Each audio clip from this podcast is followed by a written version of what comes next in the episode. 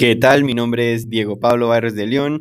Yo soy estudiante de la carrera de Administración de Hoteles y Restaurantes y en esta oportunidad quiero compartirles mi experiencia durante la cuarentena.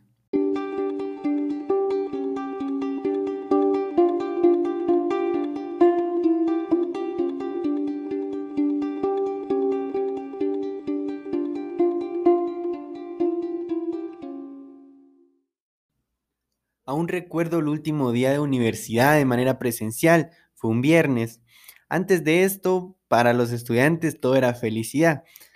Y posterior a esto, en las noticias solo figuraban nuevos casos de coronavirus día a día, la actividad económica de Guatemala paralizada al 100%, todas las personas confinadas totalmente a sus hogares y los estudiantes a las clases en línea, todos en modalidad virtual eh, las personas que no tenían acceso a Internet ni siquiera pensaban en volver a clases.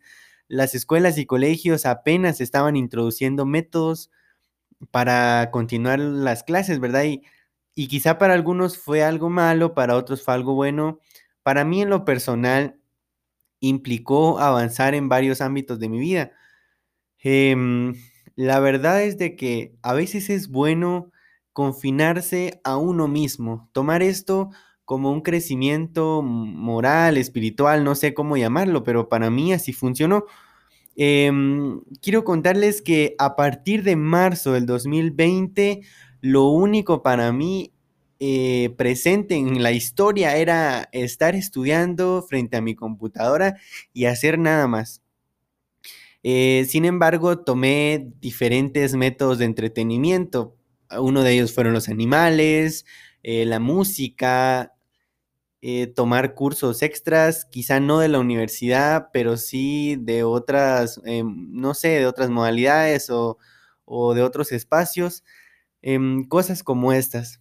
Yo siempre em, me, me, ha llamado la atención mucho los animales y pues decidí empezar a, a cuidar a los que tenía más porque no vivía en mi casa eh, yo soy de San Marcos, entonces eh, vivía la mayor parte del tiempo en Shela. Y ahora que estaba en mi casa, pues me tomé el tiempo necesario para poder eh, darles a, todo, a todas mis mascotas, ¿verdad? además de esto, con mis amigos iniciamos un proyecto en la televisión que tristemente no funcionó por mucho tiempo. Fueron dos, tres meses alrededor que estuvimos al aire en un programa que se llamaba Conectados y que era de la parroquia de mi, de mi municipio, de San Marcos.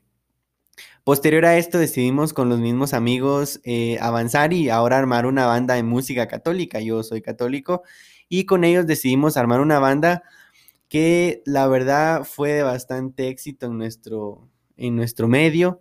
Eh, logramos sacar un disco de canciones propias. Esto lo hicimos todos juntos, lo hicimos de la manera más feliz de la vida. Nunca creímos que la banda fuera a terminar por motivos pues personales de cada uno de nuestros integrantes. La banda pues se, desintegró y hasta el día de hoy seguimos solamente tres. Pero estas son las cosas que a mí me ayudaron a comprender durante la pandemia que no todo tiene que ver con disfrutar la vida de manera eh, material, podemos decirlo así. Hay cosas más importantes a las que nosotros debemos de atinarnos día con día y esto es verdaderamente encontrarle un sentido a la vida.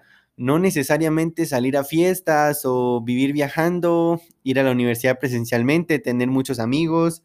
Indispensablemente de todo esto, hay cosas que merecen la pena para vivir diariamente.